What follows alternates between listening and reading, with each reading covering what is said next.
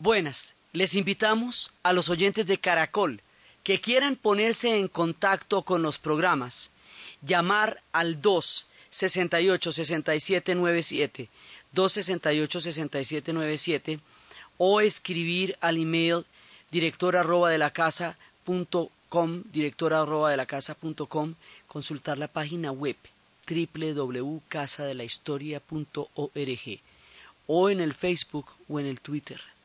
Hoy vamos a entrar con los propios, los Aqueménidas, Ciro, Darío y todos los grandes de Persia.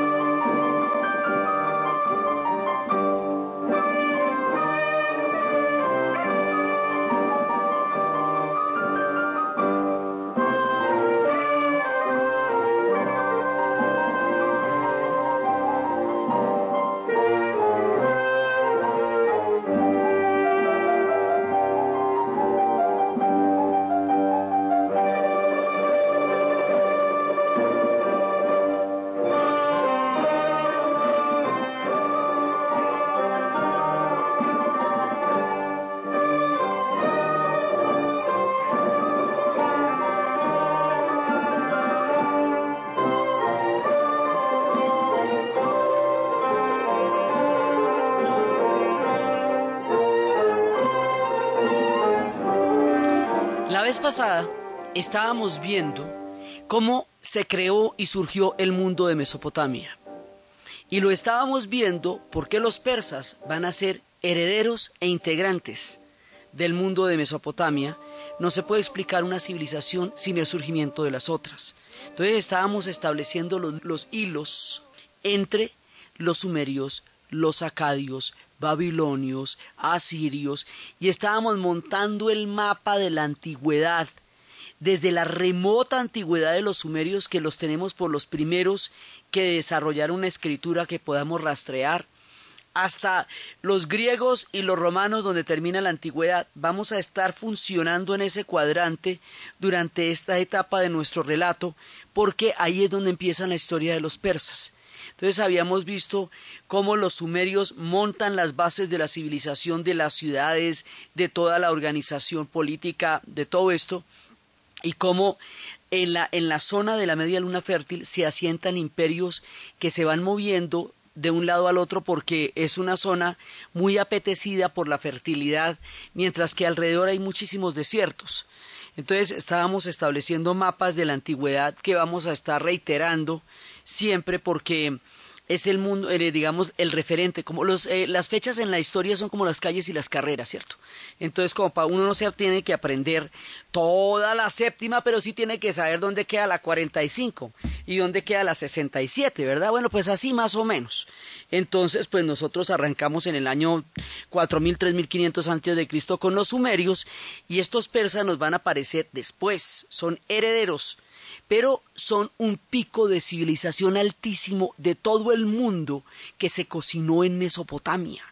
Entonces tenemos que establecer el vínculo entre el cocinado de Mesopotamia y el punto de nieve, digamos, en que van a llegar los persas a darle un toque de grandeza sublime a toda la antigüedad y desde ahí son unos duros. Los persas en cualquiera de sus temas siempre son unos duros. ¿Cómo se fueron volviendo duros los persas? La cosa va de la siguiente manera. Nosotros hablamos de unos pueblos iranios que se llaman los Medas. ¿cierto? O sea, hablamos de unas tribus iranias muy antiguas, que son como eh, de origen ario, los iranios, ¿cierto? Entonces ahí están los medas. Y los medas fueron sometidos por los asirios. ¿Se acuerda que la vez pasada estábamos viendo cómo venían los imperios de, de Sumeria, luego los, eh, eh, los asirios, Babilonia y luego los asirios? Entonces, los asirios fueron particularmente crueles. Sí, era primero los sumerios, que eran, habíamos visto año 4000, 3000 antes de Cristo, luego los acadios, luego viene Babilonia que va a ser capital durante 1500 años de toda la zona, y luego viene Asiria, Babilonia es 1800 a 1300, Asiria es 1300 a 1600 y la capital de Asiria es Nínive. paralelamente están los hititas, los fenicios, eh, están los griegos, están chiquiticos, están en la época minoica, que es como los primeros vestigios. Los egipcios, pues ya, ya le han dado la vuelta, los egipcios están en el imperio antiguo todavía, pero ya están muy consolidados. En tiempos de los asirios, los asirios eran unos rudos y tenían la costumbre de deportar la gente. Y esa costumbre va a generar mucha bronca van a ser crueles. Siempre en las escenas de, de los asirios hay personajes eh, debajo de las patas de los caballos, digamos, degradados, espichados. Tenían unas prácticas muy rudas, razón por la cual cuando su capital caiga le van a echar sal encima y nadie va a querer volver que a ver esa capital nunca más levantada. La capital de Asiria va a ser Nínive. Entonces, los medas están desde hace rato pero los medas estaban sometidos por los asirios.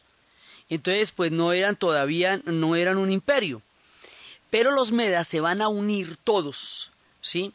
Se van a unir a través de la figura de Deiosis. Deiosis va a fundar la dinastía de los medas. Y van a unirse con los, con los persas también, que son parte de todo esto, y los persas a su vez estaban, eh, se habían mezclado con los elamitas, ¿se acuerda que habíamos hablado de Elam? O sea, estos pueblos se unen. Los, eh, los elamitas, los medos y los persas que se habían, se habían mezclado con los, con los neoelamitas. Elam era la capital, ahí estábamos hablando de unas antiguas ciudades que eran Susa y Ecbatana. Entonces, hay un momento en que Dioesis va a unificar a todo este combo a todos, a los medos, a las tribus de los iranios que eran persas y a los neoelamitas, a todo el pombo. Y van a derrotar a los asirios. Va a caer a Siria y Nínive la vuelven pero polvo. Ahí es cuando salaban las ciudades para que no le volvieran, digamos, a florecer nada. Y ellos van a fundar en ese momento Ecbatana y Ecbatana va a ser, digamos, actualmente esa ciudad que tiene los años de, de, digamos, los más remotos años, esa ciudad hoy día se llama Hamadam. O sea, existe todavía como ciudad Hamadam y esto es de la época de los asirios, estamos hablando del, del año 1300, 1600 antes de Cristo. ¿eh? Entonces, ahí es donde van a empezar como los primeros, la primera hegemonía que van a tener eh, este conjunto de pueblos a los que vamos a llamar persas y vamos a los nombres se nos van a ir apareciendo y desapareciendo en el relato porque depende de los clanes y depende de las tribus. Pero vamos a hablar los persas, que son los protagonistas de nuestra historia, para que no nos perdamos nunca con el hecho de que les digamos medos o partaos o elamitas. De diferentes maneras son el mismo combo de los que estamos hablando entonces, o iranios, como tú, como, según. Entonces, ahí hay una dinastía. Esa dinastía la hace Deiosis. Deiosis después va a tener un hijo que se llama Fraortes. Fraortes va a tener un hijo que se llama Siajares. Y Siajares va a tener un tipo que se llama Astiages. Y con Astiages viene el tema fundamental. Astiages tiene una hija que se llama Madane. Madane se casa con un príncipe persa que se llama Cambises. Y resulta que hay uno de los clanes de todas las tribus persas, hay un clan que es el clan de los Hamainish.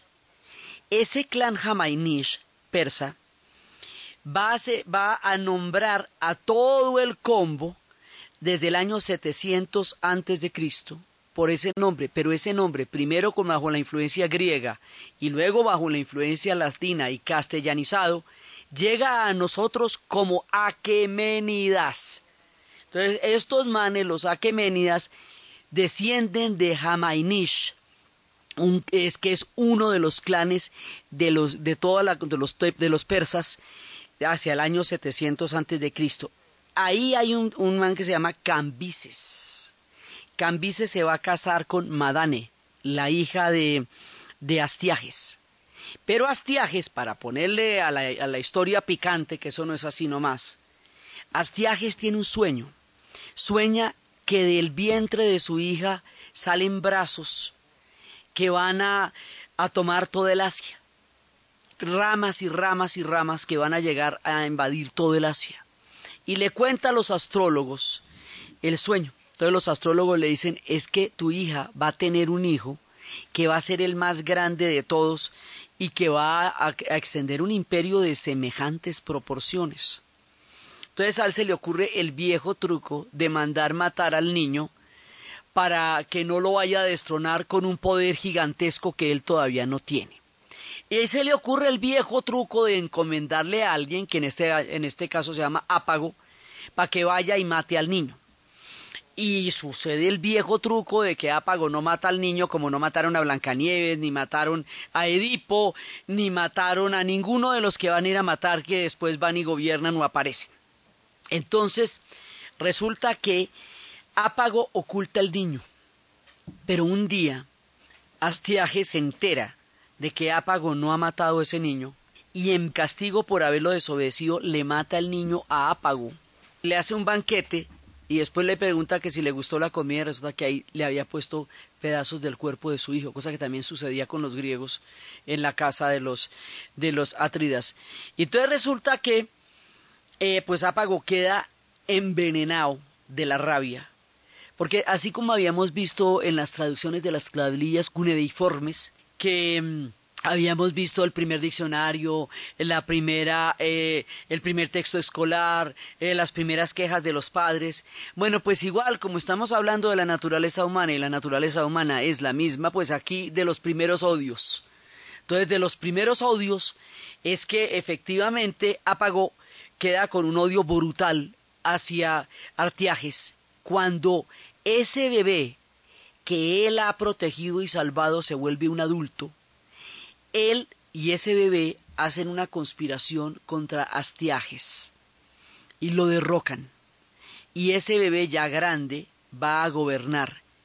Y cuando gobierne, ese bebé salvado por, la, por el corazón de, de Ápago, se va a conocer ante la historia como Ciro el Grande. Y empieza la brillantez del relato.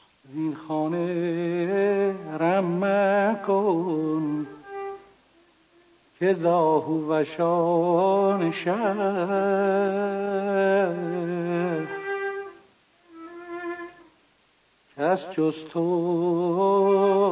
ره نجسته به کاشانه هنوز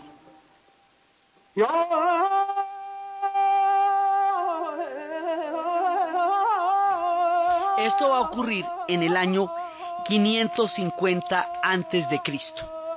Ahí es cuando tenemos que oficialmente aparecen los aqueménidas. Entonces les cuento esto porque normalmente cuando uno le hablan de los persas aparecen los aqueménidas por ahí sentados en un trono y uno dice, bueno, ya qué horas, pero ¿de dónde? ¿Por qué eran aqueménidas?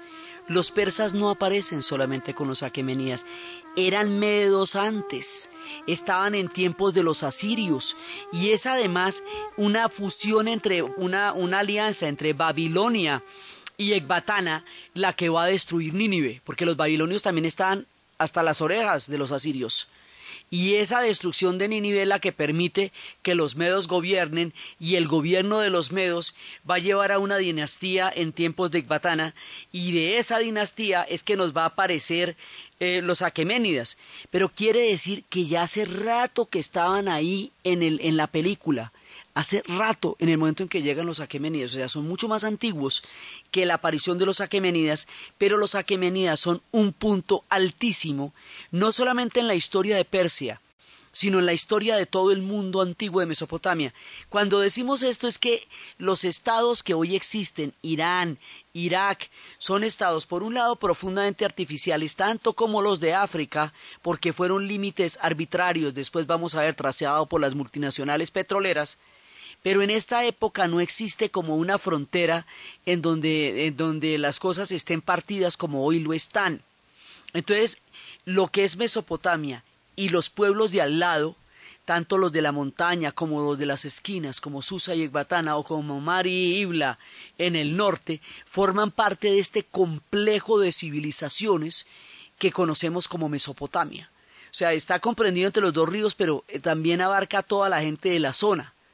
Entonces, por eso decimos que el momento aquemenida es un momento no solamente para Persia, es un momento para Mesopotamia y es un momento para el mundo, un momento de luz y de grandeza. Entonces, Ciro va a hacer una cosa muy tremenda. Ciro va a instalar el imperio. Y cuando instala el imperio, él va a dividir el imperio, digamos, lo va, va a crear, él se va a inventar el manual de los imperios, o sea, lo que llaman cómo se hace un imperio, eso lo va a hacer él. Y la capital va a ser Pasargat. Pasargat, lo mismo que Persépolis, lo mismo que las tumbas de Jerjes, Darío y Ciro, están ahí, allá en Irán. O sea, usted puede ir a verlas, ahí están, digamos.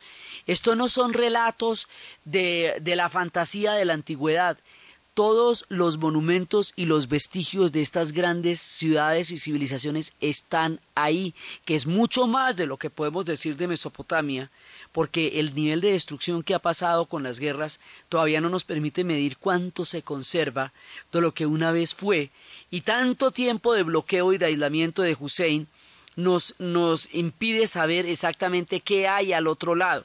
Sí, en Irán se puede ir de todas maneras y en Irán se ve que así se ve Pasargat, se ven digamos como los pues no quedan ya no quedan los trazados de las calles en el caso de Pasargat, pero ahí está digamos como los las bases de la ciudad. Entonces, en ese momento Ciro va a ser un hombre con un carácter de templanza, de sabiduría, de equilibrio y de, y de tenacidad. Ciro se va a volver el arquetipo de lo que es un buen gobernante, o sea, el propio. Tanto que se va a escribir una obra acerca de él, él escribe una obra que se llama La Ciropedia. Y en la biblioteca de Thomas Jefferson y de Benjamin Franklin había ejemplares de, las, de la Ciroteca, la Ciropedia. Y esto, digamos, sabemos de todo esto porque él lo va a escribir en un cilindro. Y adivinen dónde está el cilindro eso sí, mejor dicho, en el Museo Británico, sí, como toda la antigüedad. Y así, por eso es que nosotros sabemos todo lo que él hizo. Entonces, él empieza la conquista del Asia Menor. Y la conquista del Asia Menor, Asia Menor hoy la llamamos Turquía. Eso ya es otro tema porque ahí viene otro pueblo que son los turcomanos, también que están en los, en los límites de estas historias y van a conquistar toda, él va a conquistar todo el Asia Menor y los griegos, la Jonia, y ahí, en ese punto de Asia Menor, es donde empieza el conflicto entre los griegos y los persas. Porque cuando los persas se expanden hacia el oriente, no hay, ahí no los va a trancar prácticamente nadie. Pero cuando los persas se van a expandir hacia el occidente, se van a encontrar con los griegos. Y los griegos le van a dar una batalla muy grande y es esa batalla, esas guerras las que determinan que sea la influencia griega y no la persa la que determine el destino de Occidente y que Persia sea la que determine el destino de Oriente. Pero las dos son civilizaciones muy grandes que perfectamente podrían generar los matrices que ambas han generado. Lo que pasa es que nosotros quedamos del lado occidental del relato porque además, ¿cuál es el tema? El tema es que la mayoría de las cosas que nosotros sabemos sobre las persas lo sabemos por un historiador griego que se llama Heródoto. ¿Sí? Heródoto es el que nos va a contar toda la historia de la antigüedad, él es el que nos habla de los egipcios, él es el que nos habla de los persas, él es el que le da los nombres a, la, a la antigüedad, Por lo tanto, la oficina de prensa pues nos va a quedar en Grecia y no nos va a quedar en Persia, porque la mayoría de la información la tenemos alrededor de él.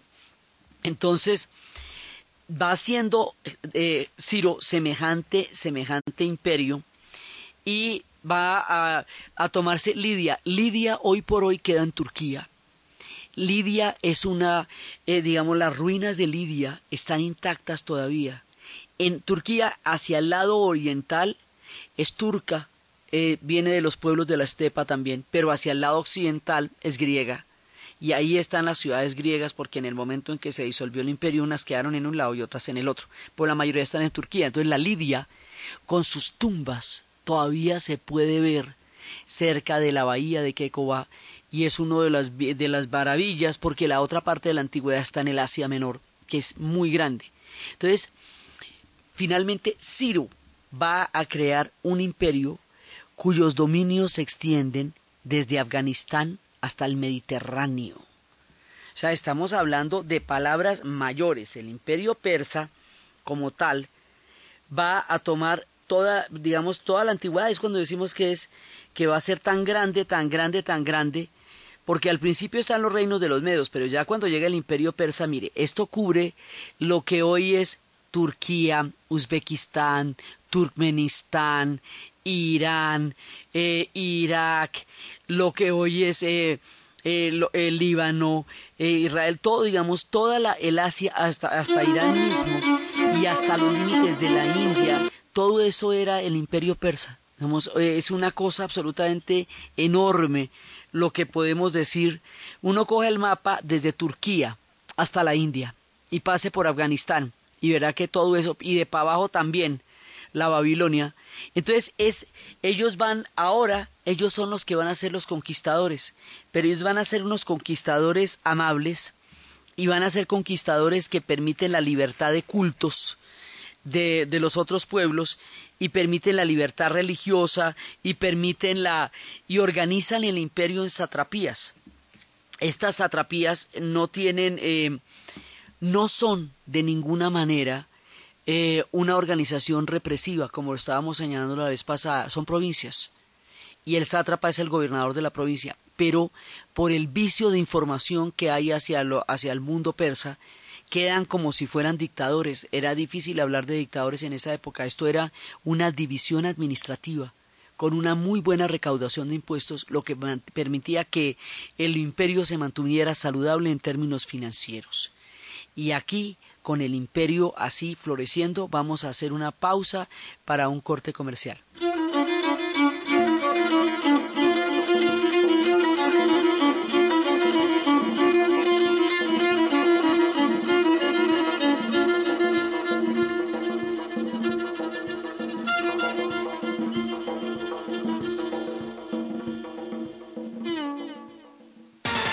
Organización Panamericana de la Salud, 3 de cada 10 colombianos padecen de algún grado de hemorroides. Estas dolorosas, molestas y penosas hemorroides afectan a millones de colombianos. La elección para ellos es Anuais. Anuais es el único dispositivo que trata los síntomas de las hemorroides en la comodidad de su hogar, sin el dolor de la cirugía y libre de drogas. Pregunte por Anuais en todos los puntos de venta de drogas La Rebaja en el país. Diga adiós a los síntomas de las hemorroides con Anuais. ¿Y usted? ¿Cómo durmió anoche? Comodísimo. Colchones comodísimos para dormir profundamente. Según la Organización Panamericana de la Salud, 3 de cada 10 colombianos padecen de algún grado de hemorroides. Estas dolorosas, molestas y penosas hemorroides afectan a millones de colombianos. La elección para ellos es Anuais. Anuais es el único dispositivo que trata los síntomas de las hemorroides en la comodidad de su hogar, sin el dolor de la cirugía y libre de drogas. Pregunte por Anuais en todos los puntos de venta de drogas La Rebaja en el país. Diga adiós a los síntomas de las hemorroides con Anuais. ¿Y usted? ¿Cómo durmió anoche? Comodísimo. Colchones comodísimos para dormir profundamente. Amigo motociclista, las ganas de vivir son compatibles con la prudencia al conducir. Se lo dice Empaquetaduras Darrow, primer fabricante de empaquetaduras para todo tipo de motocicletas con la mejor tecnología y materias primas importadas. Empaquetaduras Darrow, haga sus pedidos a nuestra línea gratuita 018 1945 533. ¿Y usted? ¿Cómo durmió anoche? Comodísimo. Colchones comodísimos para dormir profundamente. Caja Sonora. Espacio radial de Confama para oírte mejor. La médica Lina se asustó bastante cuando sospechó que tenía dengue. Los médicos las cosas nos dan como más graves. Según ella, a veces a los médicos las enfermedades los golpean más fuerte, por eso pensó que podría ser hemorrágico. Uno se siente que el mundo de la cara encima. Entonces, yo creo que yo nunca me he sentido tan mal. Lina tenía dengue pero no hemorrágico. A ella la ayudó a identificar síntomas como fiebre, dolor muscular o vómito. Pero no se trata solo de advertir, sino de prevenir, según la especialista Leida Sánchez. La idea es que en las casas no se acumule el agua estancada en ciertos sitios, ¿cierto? Eliminar al máximo esos criaderos de mosquitos. Ahora Lina y toda su familia están contagiados, pero no de la enfermedad, sino de la sana práctica de destruir los criaderos y prevenir el dengue. Te esperamos en una próxima emisión. Con fama, vigilado Superintendencia del Subsidio Familiar. ¿Y usted? ¿Cómo durmió anoche? Comodísimo. Colchones comodísimos para dormir profundamente.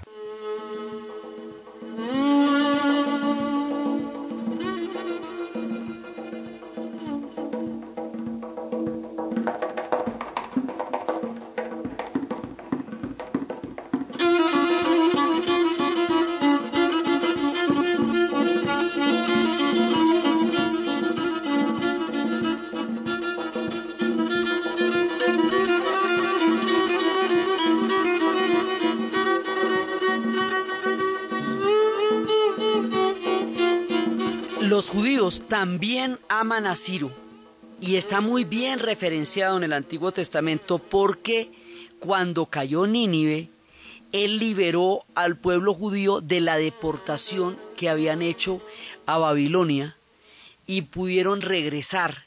Y por eso él también es muy venerado por los, por los judíos que también consideran que fue un liberador. O sea, la manera como él gobernaba, eh, la estructura administrativa, tributaria, la capacidad para eh, respetar las condiciones culturales de todos los pueblos que, gobernaba, van a hacer que sea recordado como el arquetipo de un buen gobernante. O sea, y aquí es cuando les digo que los persas se inventaron los imperios, porque se los inventaron.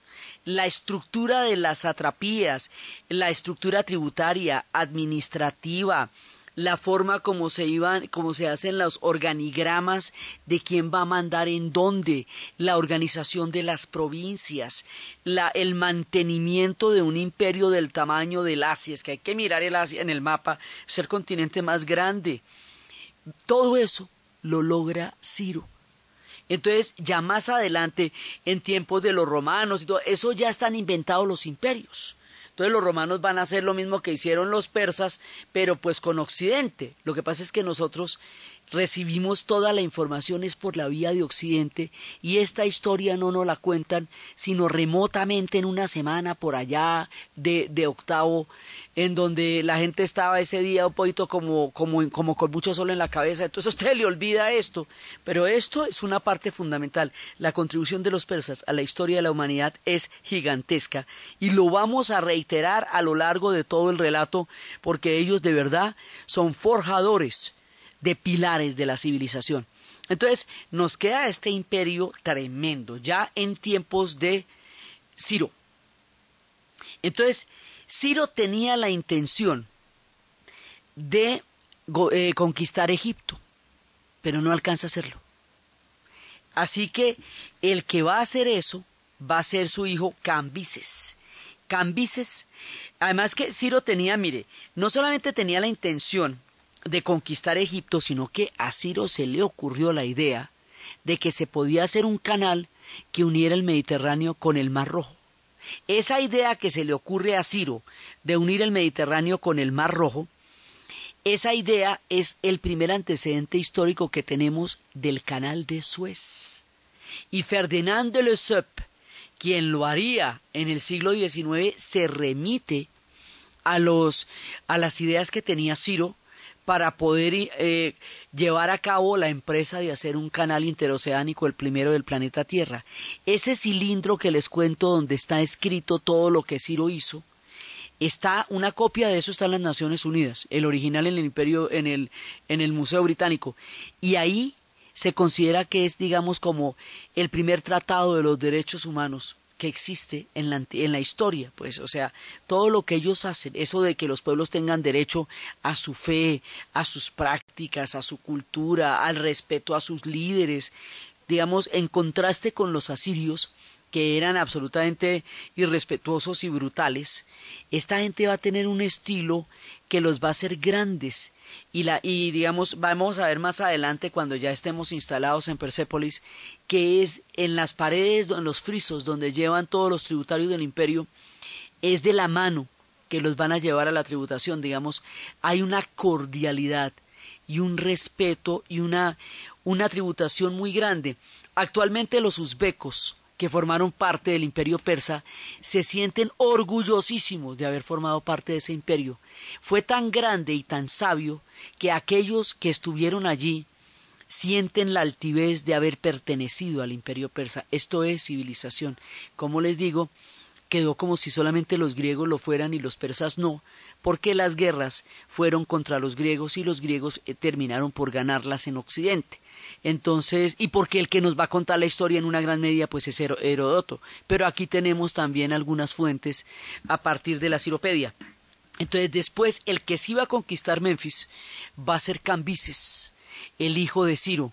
Pero Cambises muere al poco tiempo de regresar, o sea, el hombre viene de regreso de Memphis, Memphis la capital del imperio antiguo de los egipcios, sí, porque estos son contemporáneos todos ellos, lo que pasa es que los egipcios están lejos, pero son contemporáneos y están en el imperio antiguo. Entonces van a Memphis, la conquistan y al regreso muere Cambises. Cuando Cambises muere, hay un mago que se hace pasar por el, por el hijo muerto, por el hermano muerto de Cambises, se llama a sí mismo Gaumata, que es además muy curioso porque Gaumata es como le dicen en la India con todo cariño a la madre vaca. Gaumata ellos le dicen madre vaca. Este tipo tiene un nombre que se llama Gaumata y se proclama, se autoproclama heredero y descendiente. Entonces, en ese momento, cuando el hombre está haciendo, digamos, como toda esa, esa vuelta, un pariente no un hijo ni un descendiente directo, pero sí pariente de esta línea de Cambises, va a desenmascarar el fraude de Gaumata, que era como decir el falso Dimitri. Cuando estábamos en esas historias de Rusia que Iván el Terrible había matado a su único hijo capaz de heredar el trono y aparece un tipo que se llamaba, eh, alegando que era hijo de, de Iván el Terrible que se llamaba Dimitri y empieza toda la historia alrededor del falso Dimitri, pues aquí estaba Gaumata, entonces un, pariente de, de Cambises, va a dirimir este conflicto, va a desenmascarar a este mago y va a tomar el trono y ese va a ser todavía más tenaz. Ese es el repropio de todos los propios. Darío I, el Grande.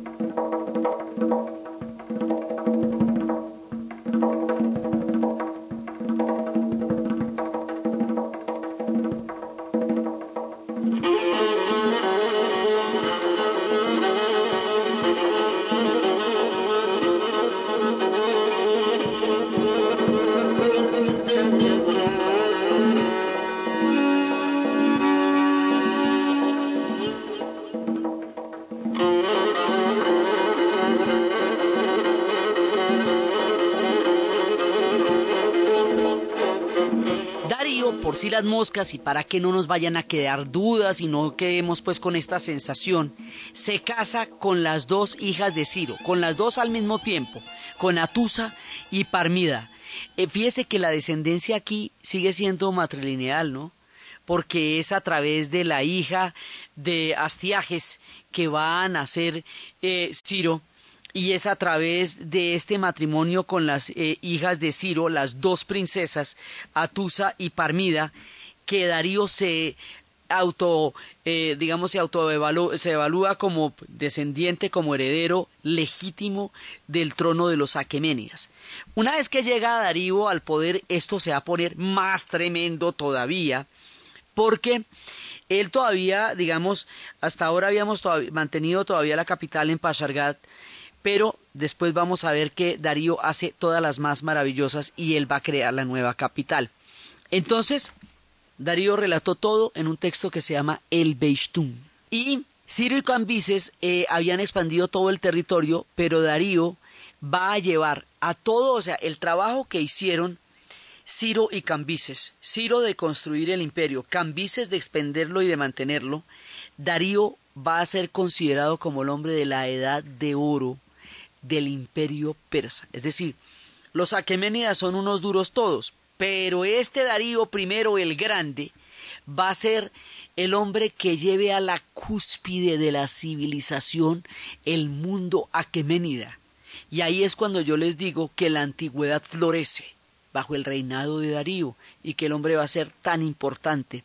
Entonces, él va a unificar la moneda. Y por supuesto la moneda se va a llamar el Darik. Sí, porque, pues a ver, él es el que la unifica. Eso había monedas, todo el mundo tenía monedas por todas partes. Él va a conquistar la Mesopotamia, o sea, la Mesopotamia que antes había conquistado a los medos en tiempos de los asirios, ahora ellos van a conquistar toda la Mesopotamia y así la Mesopotamia va a formar parte del imperio persa y no al revés. O sea, se nos devuelve. Y en este momento es cuando les digo que Persia va a ser una gran sombrilla que unifique la antigüedad. Toda la antigüedad en Oriente formó parte del imperio persa en algún momento de su historia, pero sobre todo en las épocas de Darío. Darío va a trasladar la capital de Pasargat, que era la que teníamos en tiempos de Ciro y de Cambises, y va a ser una ciudad que no se la pueden creer, una ciudad maravillosa, imponente, preciosa, gigantesca que se llama Persépolis. Los griegos la llamaban Persépolis, para ellos lo llamaban los persas, polis es ciudad en griego, esto se llamaba Persépolis. Y Persépolis es la locura furiosa, porque eso es una ciudad, mire, guardada las proporciones casi del tamaño de la plaza del Zócalo en México. O sea, es una cosa muy grande con unos capiteles gigantescos, con unas... Eh, pero lo que tiene más bonito, lo que es conmovedor, lo que es más bello de todo, es que tiene unos frisos en las paredes que hablan de todos los que tributaban al imperio persa en tiempos de Darío. Y estos son los pueblos que ustedes no se imaginan, todo el mundo era tributario, para darles algunos, que no eran todos. Tributaban los medos, los elamitas, o sea, los otros componentes del mismo mundo persa, los armenios, los partos, que también son del mismo mundo persa, los lidios, asirios, sirios, hititas, la gente de Capadocia, esitas, griegos, los que habían quedado en esa zona, hindúes, árabes, macedonios, hebreos. Mire, el fricio, donde están las tributaciones de todos los pueblos que componían el imperio persa, da una sensación tan esplendorosa y magnífica como el desfile de las delegaciones olímpicas en la inauguración de las Olimpiadas. Eso que vimos que pasaban y pasaban y pasaban cantidades de pueblos con sus banderas. Eso está todo pintado, está todo esculpido en un friso gigantesco, donde se distinguen por los gorros de cada uno, por lo que unos llevaban el incienso, otros llevaban el oro, otros llevaban los camellos, llevaban una cantidad de cosas y llevan, ahí es cuando les digo, Darío toma de la mano a las delegaciones que le tributaban al imperio. Quiere decir que la, la manera como lo hacían era a lo bien. No hay escenas degradantes, no hay escenas de guerra, hay escenas de contribución, de colaboración. Eh, son tributos, pero son tributos hechos a cambio de pertenecer a un gran y poderoso y magnífico imperio. Entonces este era un imperio basado en la sabiduría. Y eso es, en todo el estricto de la palabra, sentido de la palabra civilización.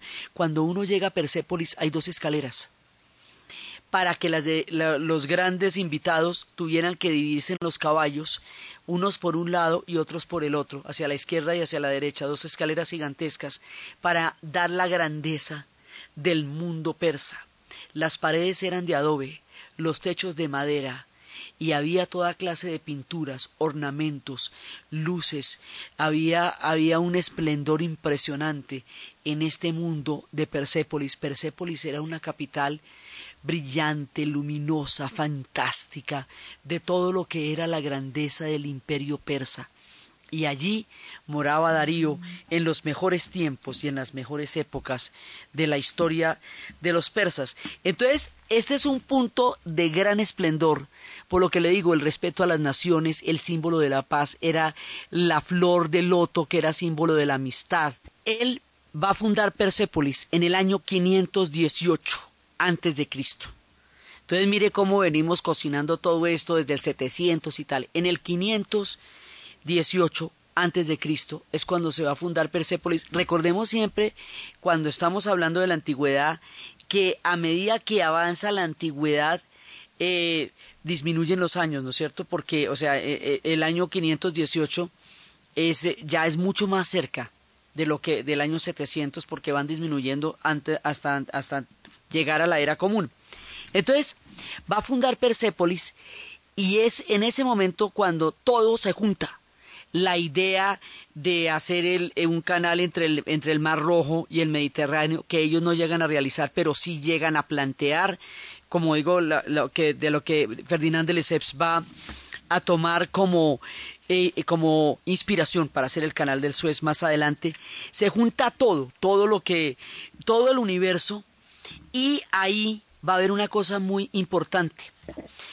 Persépolis, bueno, va a ser nombrada Patrimonio de la Humanidad en 1979, justo con la Revolución Islámica, razón por la cual no, no se le ha dado toda la importancia y toda la en los últimos años que eso tiene, digamos, como los monumentos de la era antigua, Persépolis es de lo más digamos, de lo más resplandeciente comparable con las pirámides, o sea, Persépolis es una cosa absolutamente impresionante y los persas van allá a pasar el año nuevo, celebran las fiestas allá, la gente de Irán ama, respeta, habita y honra Persépolis. Hay una cosa que es muy importante en tiempos de Darío, que es lo que le acaba de dar toda la firmeza y la cimentación al imperio. Darío va a oficializar el culto de Aura Mazda como la religión de todo el imperio persa en términos generales. ¿Qué quiere decir eso? Que en tiempos de Ecbatana y de Lam ya habíamos visto nosotros como hacia la era axial y todo eso que se veía creando la doctrina de Zoroastro. Pero ahora Darío la va a convertir en la religión oficial y va a tener el libro sagrado de la Vesta, va a estar en una eh, custodiado por una, eh, por una llama eterna que es la que lo vigila, se dice que se había, que la Vesta fue escrito sobre doce mil pieles de, sobre doce mil pieles de vaca. Se dice que fue, digamos, que era el, gran libro, y ese gran libro de la Vesta, de donde se funda el, el masdeísmo, es el que nos relata las historias de las cuales hemos hablado antes, del cielo, del infierno, del juicio después de la muerte, de un, de un padre eh, que es Aura Mazda, que tiene dos hijos, uno bueno y uno malo, y el malo se, se va a rebelar contra la palabra de su padre y se va a volver un ser de la oscuridad, de las tinieblas, y ese malo va a ser Arimán, y es el, el malo del mundo de lo, de lo oscuro, y el bueno va a ser Zoroastro, también llamado Zaratustra, y se va, que se va creando todo este mundo, toda esta religión, y hay un símbolo que es un símbolo de un personaje que es como es una, una figura humana con unas alas que tienen tres hileras, con un círculo, y abajo también tiene unas alas y tiene dos pies eh, de, debajo de los dos pies están las, las alas de abajo y tiene la mano hacia el horizonte y tiene arriba una corona. Ese símbolo se llama el farabajar. Y ese símbolo del farabajar es el símbolo del zoroastrismo y está compuesto por una serie de, eh, símbolos. Las alas de las tres hileras representan el buen pensamiento, la buena palabra y el buen hecho. Son las eh, enseñanzas de Zoroastro. La cola, que son otras alas que están debajo, representan los malos pensamientos, que son los que impiden que el alma pueda elevarse. Hay un círculo en este símbolo y ese círculo es el, lo que representa la inmortalidad del alma, porque fíjese que aquí sí hay todo un sentido de la inmortalidad. Mire la diferencia con los sumerios. Los sumerios concebían la muerte como el fin de la conciencia y el retorno al caos. Los persas, y específicamente Zoroastro, concibe la muerte como el lugar donde el alma va a encontrar, digamos, la, eh, la elevación y allí es donde decimos que va a haber a la hora de la muerte un juicio final donde los hombres van a ser juzgados por sus actos y sus actos son buenos van a ir al cielo y si sus actos son malos van a ir al infierno y una cantidad de elementos que nos pueden estar sonando conocidos en este momento del relato y que son 2500 años antes de Cristo cuando se está haciendo esto. Y, y, eso es, digamos, como bases fundamentales de lo que va a ser el monoteísmo. Los persas van a ser monoteístas muy tempranamente en la historia de la humanidad, cuando todos los demás pueblos eh, son politeístas. Entonces, ellos van recordando toda la, la mano, esta, esta figura que les digo tiene una mano hacia Dios en actitud de súplica y, y tiene un anillo que es el símbolo de la fe. Entonces, esta figura es la que está representada siempre en el zoroastrismo. El zoroastrismo cree en los fuegos sagrados, los fuegos sagrados que arden en la tierra sin que nadie los prenda. Estos fuegos sagrados eh, mucho tiempo después, en la era moderna, se les va a llamar petróleo. Esta tierra está llena de petróleo desde el comienzo de los siglos y por eso tienen esos fuegos sagrados. Esos fuegos sagrados se van a constituir en una tradición tan importante que hoy, en el país de Uzbekistán, que formó parte del imperio persa durante mucho tiempo, los fuegos sagrados siguen siendo una parte de las celebraciones que ellos tienen. Dicen que a pesar de que son un país islámico y a pesar de que fueron un país comunista durante 80 años y a pesar de que fueron también parte de la, del imperio eh, primero zarista y luego soviético, a pesar de todas las influencias, Sobreviven los fuegos sagrados y muchas tradiciones zoroastristas en el Uzbekistán de hoy. Dicen que tienen a Zoroastro en la sangre y aún en las mezquitas tienen los fuegos sagrados que combinan los elementos de las antiguas religiones con la llegada del Islam. Entonces, estos fuegos sagrados son la representación de Zoroastro y también, por otra parte, la manera como ellos conciben la muerte son las torres del silencio. Las torres del silencio son unas torres donde los cuerpos se apilaban para que los buitres los devoraran porque la idea siempre es la misma, que la tierra lleve lo que la tierra trajo. Así a los musulmanes en el futuro de nuestra historia los, meten en una gasa en la tierra, así los hindúes son cremados para que el cosmos recupere lo que el cosmos trajo, así en las torres del silencio los cuerpos se van para que los buitres los devoren y de esa manera a través de los buitres la tierra traiga lo que la tierra la tierra se lleve, lo que la tierra trajo. En el momento más esplendoroso del imperio aquemenida, en el punto fantástico de nuestro relato, quedamos para continuar con todo lo que le va a pasar a los persas, con las guerras médicas contra los griegos, con toda su trayectoria en el esplendor del tiempo aquemenida.